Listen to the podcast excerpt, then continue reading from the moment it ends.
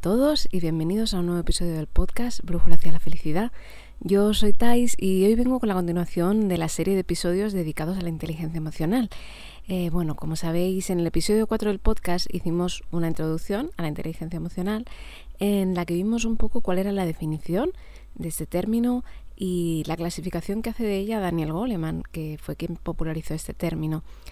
Eh, bueno, para recordar simplemente esta clasificación que hace de la inteligencia emocional, la divide en, una serie de competencias intrapersonales que tienen que ver con la relación que tenemos con nosotros mismos y una serie de competencias interpersonales que tienen que ver con cómo nos relacionamos con los demás.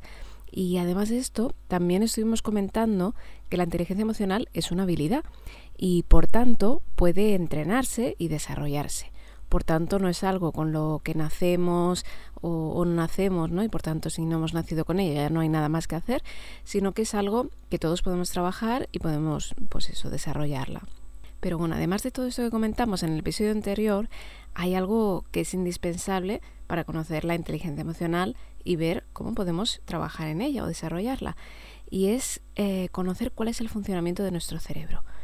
Y bueno, eso es lo que vamos a hablar en el episodio de hoy, que bueno, como eh, iremos viendo poco a poco, vamos a conocer un poquito cómo funciona, de, cómo funciona nuestro cerebro, cómo está, eh, digamos, programado ¿no? por, por naturaleza y nos ayudará a entender un poquito más qué es lo que podemos hacer para cambiar un poco la manera que tenemos de hacer las cosas y empezar a responder en lugar de reaccionar ante los acontecimientos que vivimos en el día a día. Pues bien, vamos a empezar a tratar todos estos temas y bueno, lo primero y más importante es entender que, bueno, que la base de la inteligencia emocional son las emociones y por tanto para comprender cómo funcionan necesitamos eh, trabajar y desarrollar nuestra, nuestra educación emocional. Esto es algo que, que hemos comentado en una ocasión que, que bueno, sería fabuloso ¿no? que desde bien pequeños nos enseñaran, pero bueno, mm, por eh, bueno, digamos que en, nuestra época, ¿no? Cuando éramos pequeños no, no nos enseñaban. Ahora sí que es verdad que cada día hay más centros, más escuelas eh, que lo introducen, pero todavía es bueno un trabajo pendiente que tenemos que hacer y, y sería fantástico, ¿no? Que dentro de unos años esto se pudiera enseñar a, eh, en todos los colegios, ¿no? Desde bien pequeños. Bueno, y en relación con esta educación emocional, tenemos que comprender, ser conscientes de que disponemos de un cerebro que bueno, tiene una, una parte racional y una parte emocional, con lo que nuestro cerebro no solo piensa, que, que en ocasiones, eh, muchas personas pueden, pueden creer esto, sino que es un cerebro que piensa y también siente. Y por ello, para poder cuidar de nuestro cerebro y, y sentirnos bien en su totalidad, ¿no? cuidándolo por completo, cuidándonos a nosotros, es importante que seamos conscientes eh, de lo que estamos sintiendo, que aprendamos a, escuchar nuestras emociones, sentirlas en el cuerpo y, ver qué, bueno, qué cambios producen en nosotros y qué podemos hacer para gestionar estas, estas emociones. Bueno, y siguiendo con este tema de comprender nuestras emociones, un paso primordial es entender cómo se originan estas emociones en nosotros. Y para ello ahora vamos a empezar a hablar de cómo funciona nuestro cerebro. Hay una teoría que a mí me gusta mucho para explicar el funcionamiento de nuestro cerebro, que es la teoría del cerebro triuno, que bueno, fue presentada por el neurocientífico Paul MacLean en 1990 y también es conocida como la teoría de los tres cerebros.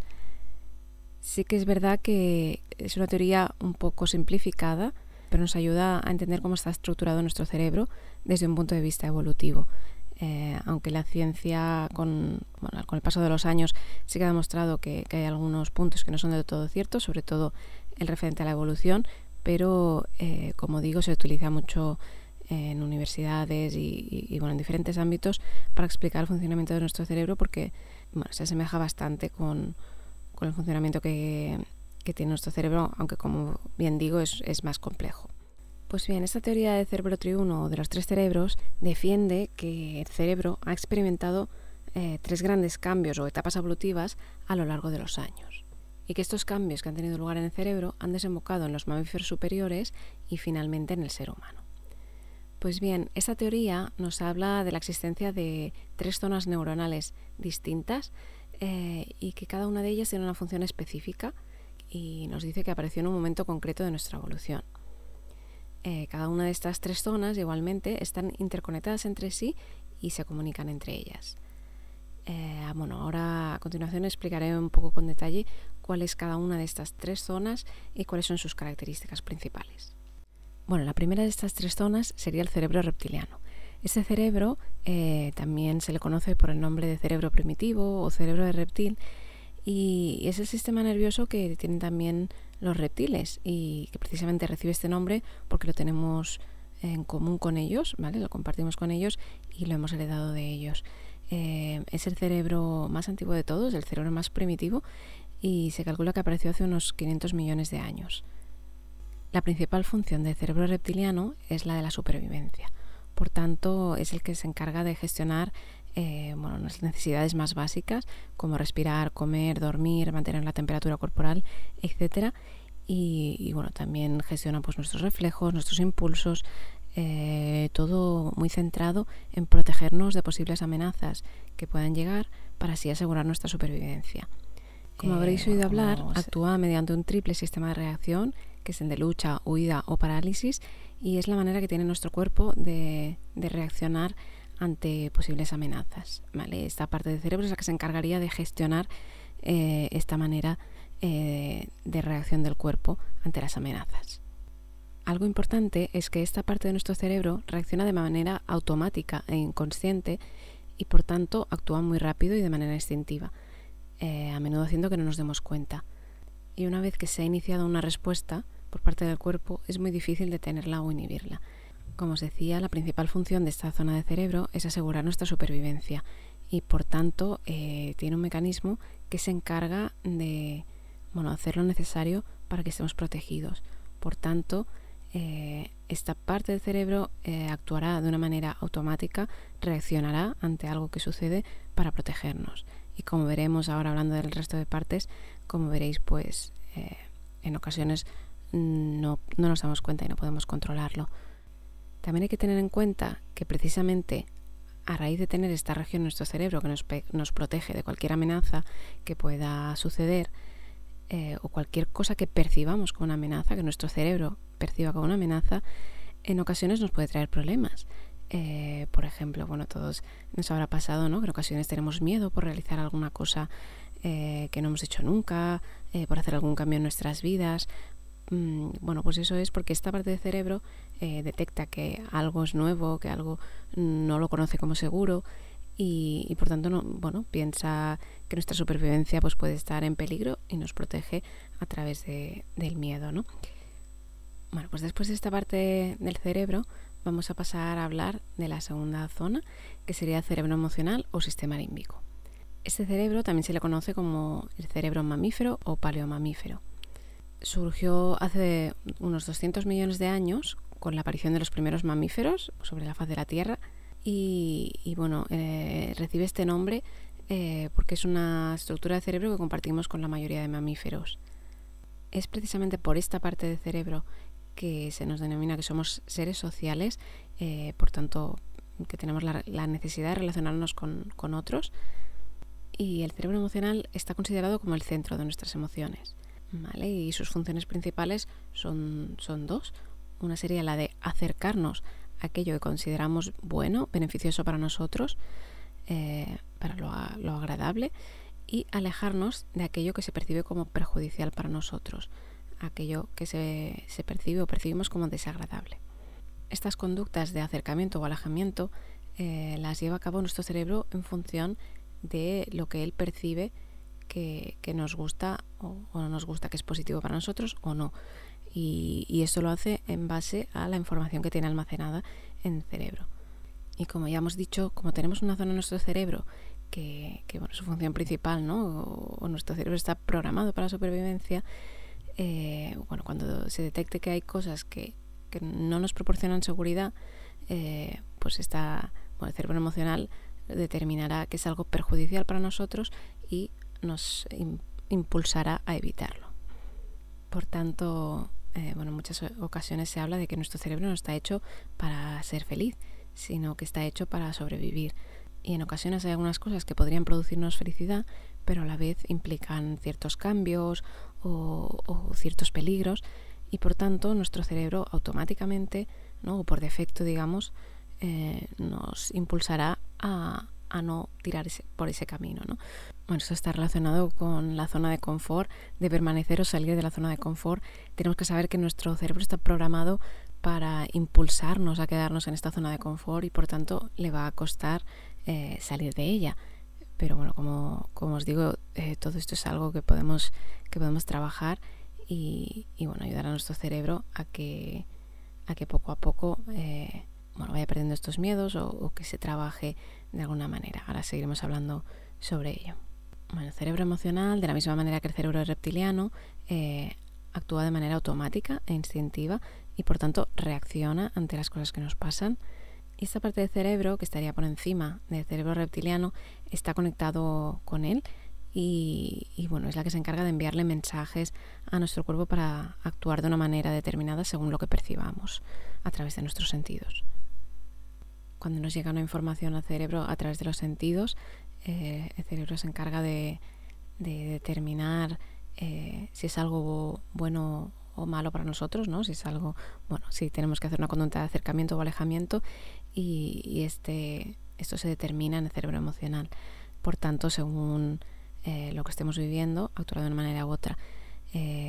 por ejemplo, si estamos ante un peligro, si Supongo que a alguno le habrá pasado que en alguna ocasión, por ejemplo, estamos cruzando la carretera eh, y, no nos fijamos, de repente viene un coche y, supongo que os habréis dado cuenta, ¿no? Que de repente es como si el cuerpo se moviera solo, pegas un brinco y sales de la carretera y no sabes ni cómo lo has hecho tan rápido, ¿no? Eh, bueno, esto se, se debe a que nuestro cerebro está actuando por nosotros de una manera inconsciente, ¿no? Porque ha percibido el, el, este peligro y esta zona del cerebro lo que hace es, al percibir esta situación de peligro, estimula ciertas hormonas en el cuerpo, por ejemplo, en este caso las hormonas del estrés, que, bueno, que hacen que se acelere la sangre en el cuerpo, etcétera, que los músculos se tensen y por tanto nos da más fuerza para poder pegar este salto ¿no? y, salir de la, carretera para evitar el peligro. Bueno, dentro del cerebro emocional o sistema límbico eh, hay algunas partes del cerebro que son muy importantes, que bueno, si queréis más detalle os dejo en la descripción del podcast eh, el artículo del blog donde hablo más profundamente sobre ello, pero sí que quiero destacar una parte que es muy importante, que es la amígdala, eh, que es el centro del control emocional y es la que se encarga de gestionar nuestras respuestas emocionales, las, procesa y, almacena la información emocional de las experiencias que nos han marcado de alguna manera. Digamos que la amígdala le da como un color a, los recuerdos, ¿vale? Los, eh, los valora como cosas positivas o cosas negativas y por tanto al vivir una situación eh, puede compararla con otras situaciones que hayamos vivido y, valorar que, cómo tiene que reaccionar, ¿no? si es algo eh, de lo que nos tenemos que alejar o nos tenemos que acercar en función de otras experiencias que hayamos tenido en el pasado. Por tanto, por lo que hemos comentado hasta ahora, como habréis visto, el cerebro reptiliano es el que se encarga de, bueno, de protegernos, ¿no? de, de Mm, conseguir que, podamos sobrevivir y realizar las funciones básicas para la supervivencia. Y el cerebro emocional es el que se encarga de, gestionar las emociones, de determinar si lo que nos sucede es algo que tenemos que evitar o algo a lo que no a lo que acercarnos, si es algo agradable o desagradable para, para nosotros. Y hay una última parte en el cerebro que es el cerebro racional o neocórtex. Esta zona de cerebro apareció hace unos 60 millones de años, como veis, mucho menos tiempo eh, que, bueno, que las otras partes, eh, concretamente 140 millones de años más tarde que el cerebro emocional, y por tanto es la, zona de cerebro eh, que, más, de aparición más reciente. Esta parte del cerebro la podemos encontrar en algunos mamíferos de una manera poco evolucionada y es el ser humano el que la tiene más evolucionada de todos. Esta zona de cerebro es en la que integramos y asociamos todas las percepciones que vamos recibiendo del resto de zonas de cerebro y por tanto es en la que se encarga de recibir los impulsos y emociones que sentimos y, es aquí donde, la, donde los gestionamos, donde decidimos qué hacer con ellos. Esta es la parte que nos permitiría eh, pasar de reaccionar a lo que nos pasa a responder ante ellos de una manera consciente. A diferencia de, del cerebro reptiliano y el cerebro emocional, esta zona de cerebro, el neocórtex o cerebro racional, es consciente y es voluntaria. Y esta estructura del cerebro, especialmente por la zona de la corteza prefrontal, es la que nos diferencia de otras especies animales, ya que nos permite realizar funciones mentales superiores y las funciones ejecutivas. Y además esta zona del cerebro se divide en dos hemisferios, el derecho y el izquierdo. Como os decía, el ser humano ha alcanzado un nivel de desarrollo muy grande en esta zona del cerebro y es gracias a este nivel de desarrollo que hemos alcanzado que tenemos la capacidad de regular nuestros impulsos y emociones debido especialmente a que esta zona del cerebro nos da la capacidad de no actuar todas las emociones, es decir, que podemos decidir no expresar una emoción o hacerlo más tarde, a diferencia del resto de animales que siempre ponen de manifiesto sus emociones y, no son capaces de, gestionarlas ni controlarlas, así como sus impulsos. Esto es fácil de entender, pues poniendo el ejemplo, de, por ejemplo, imaginaros que estáis discutiendo, que estamos discutiendo con nuestra pareja y, nos dice unas cosas y que, bueno, que, estamos estresados en ese momento o lo que sea y saltaríamos ¿no? por, los, por los aires de, del enfado que tenemos y somos capaces de decir, vale, voy, voy a darme una vuelta un momento y luego de este tema, ¿no?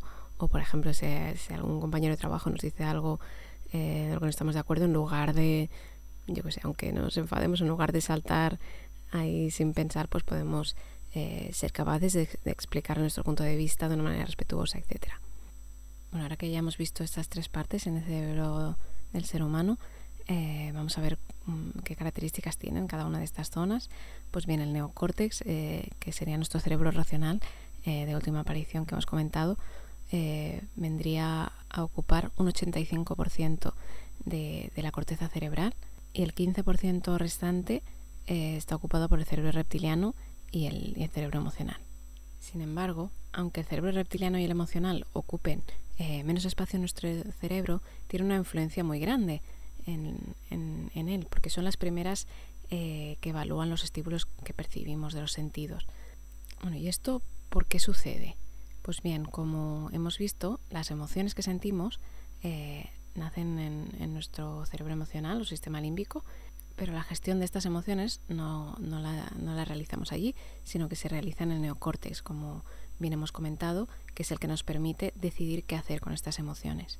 Pues bien, cuando recibimos un estímulo del exterior a través de nuestros sentidos, esta información pasa por nuestros sentidos, eh, pasando primero por el, por el cerebro reptiliano. Allí se analiza si, es un estímulo que conocemos o no conocemos y si puede suponer un peligro. Y tras esto, bueno, el cerebro decide qué hace con esta información. Y esta información la puede enviar a través de dos caminos. Bueno, dentro de estos dos caminos encontraríamos un camino corto, que es, una, que es la vía rápida e instintiva, y al pasar por este camino, eh, la información pasa de nuestro cerebro reptiliano hacia el cerebro emocional y allí la amígdala se encarga de evaluar eh, este estímulo o lo que, lo que hemos vivido y analizar con los datos que tiene almacenados si es beneficioso o perjudicial para nosotros. Y por tanto también si es eh, bueno, beneficioso o perjudicial para nuestra supervivencia. Este camino o ruta corta se produce en 125 o 200 milisegundos. Y en caso de que la amígdala identifique que, esta información que estamos percibiendo de los sentidos eh, es una situación de peligro, basándose en datos que tiene almacenados de situaciones anteriores, se produce lo que Joseph Ledoux bautizó con el nombre de secuestro amigdalar.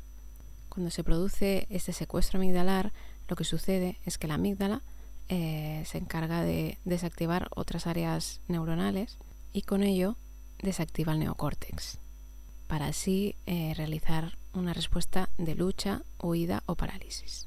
Por tanto, cuando se sigue este camino corto y por tanto se detecta que algo es peligroso para nosotros, el cerebro no le da la oportunidad a nuestra parte más racional de responder, sino que la bloquea y se encarga de responder automáticamente.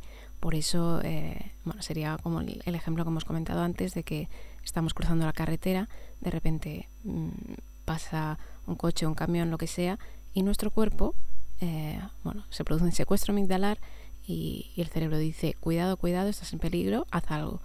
Entonces, antes de que esta información eh, llegue al neocórtex, el cuerpo ya está reaccionando automáticamente a través de esta información que ha enviado el cerebro para ayudarnos a sobrevivir y por tanto eh, pues nuestro cuerpo se, se acelera, nuestra sangre se acelera y nos ayuda a tener la fuerza necesaria para saltar de una manera rápida, con fuerza y huir del peligro. Bueno, además de este camino, eh, está el camino largo, que sería la, vía lenta o reflexiva, y en este camino la información pasa desde el sistema reptiliano o cerebro reptiliano a la parte más evolucionada de nuestro cerebro, eh, por tanto al neocórtex, para que la información sea evaluada de forma racional. Esta ruta, que es más larga, se produce en 500 o 800 milisegundos, a diferencia de los 200 milisegundos que hemos dicho antes. Por tanto, eh, la información que percibimos de los sentidos eh, llega al neocórtex eh, al menos 375 milisegundos más tarde de haber sido recibida por la, por la amígdala.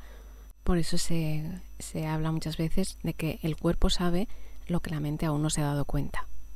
Por tanto, ahora sabemos cuál es la razón por la que en muchas ocasiones reaccionamos de una manera automática, instintiva, a, a, algo que nos pasa. Por ejemplo, cuando creemos percibir un peligro y al final, bueno, y nos asustamos, vemos que nuestro cuerpo reacciona de una manera exagerada y al final no pasaba nada, ¿no?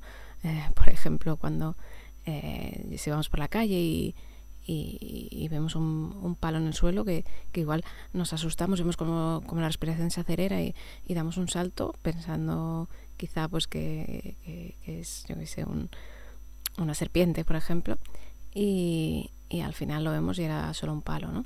Esto es porque el cerebro recibe este estímulo de hay algo ahí eh, que podría ser una serpiente, ¿no? Y entonces nos dice huida, ¿no? Por ejemplo, y, nuestro cuerpo automáticamente se pone en tensión eh, y un poco más tarde llega a nuestro cerebro la, la, imagen visual, ¿no? De lo que hay ahí realmente y vemos que es un palo. Y entonces pensamos, uy, ¿por qué me he puesto tan nervioso? Pues de nuevo porque el cuerpo sabe lo que la mente aún no se ha dado cuenta, porque nuestro cuerpo reacciona antes que la parte racional de nuestro cerebro. Y es por eso que es tan importante escuchar a nuestro cuerpo, porque a veces tiene respuestas que nosotros aún no hemos percibido. Por tanto, cuando hacemos uso de este camino largo, eh, la función que tiene es la de que el neocórtex, o la parte más racional y más desarrollada de nuestro cerebro, controle las respuestas de la, de la amígdala, sobre todo de nuestro cerebro emocional, reflexionando sobre eh, bueno, aquella información que hemos percibido y decidiendo cómo debemos responder ante ello. ¿no?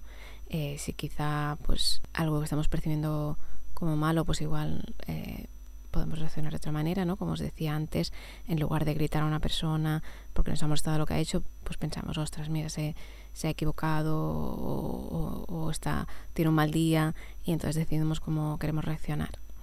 Esto lo hacemos reflexionando de manera consciente sobre ello, ¿vale? Pero lo importante de esto es darse cuenta de que tenemos estos dos caminos en el cerebro, el camino corto y el camino largo.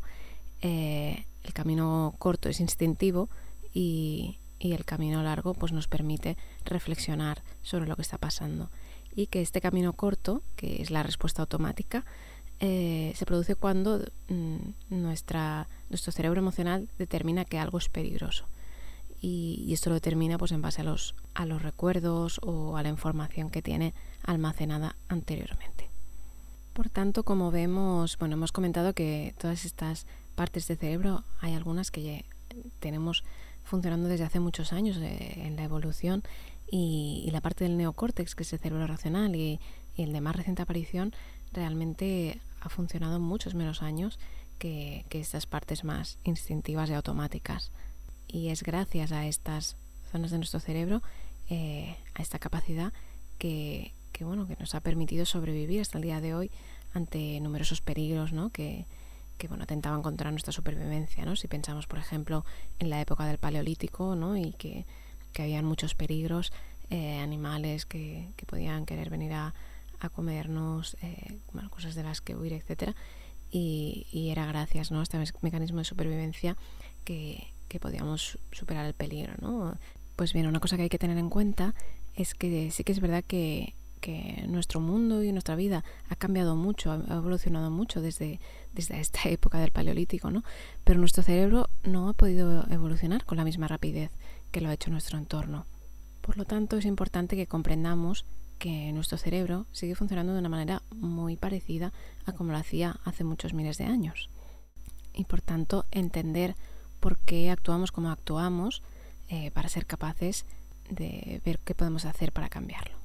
Pues bien, respecto a esto que hemos comentado, se estima que el 85% de nuestras decisiones las tomamos de una manera subconsciente y solo un 15% de nuestras decisiones son realmente conscientes.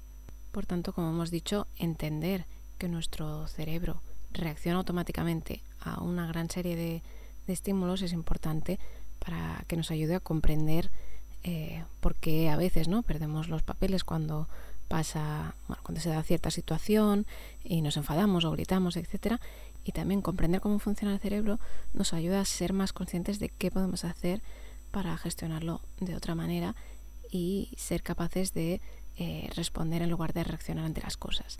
Bueno, desde aquí ya os digo que no es posible para nadie eh, bueno, pasar a, que todo lo que todas las respuestas de nuestro cerebro sean, eh, sean conscientes y por tanto seamos capaces de, responder deliberadamente ante todo. Lo que sí que es posible es que, bueno, gracias a esta información, gracias a conocer el cerebro, eh, tendremos la posibilidad de ejercitar nuestro cerebro para que sea capaz de responder deliberadamente en más ocasiones ante ciertas circunstancias. Pues bien, de esto es de lo que se encarga la inteligencia emocional y por ello comprender cómo funciona nuestro cerebro nos, nos ayuda a tener mecanismos para mejorar nuestras respuestas ante los acontecimientos que nos van sucediendo en el día a día. Y dentro de, esto destacar que uno de los puntos más importantes de la inteligencia emocional, que lo hablamos en el episodio, en el episodio número 4 del podcast, es la autorregulación, que es la que nos permite que ante un estímulo que percibimos de fuera, a través de nuestros sentidos, seamos capaces de inhibir algunas de las respuestas automáticas de nuestro cerebro y así dándole bueno, permitiendo al cerebro tener un tiempo entre, entre el estímulo y la respuesta, permitiendo así que el cerebro realice la ruta larga y así seamos capaces de responder racionalmente en lugar de reaccionar instintivamente ante esta situación, permitiendo así que haya un tiempo entre el estímulo y la respuesta en el que podamos decidir qué vamos a hacer o cómo vamos a responder ante, ante esta situación.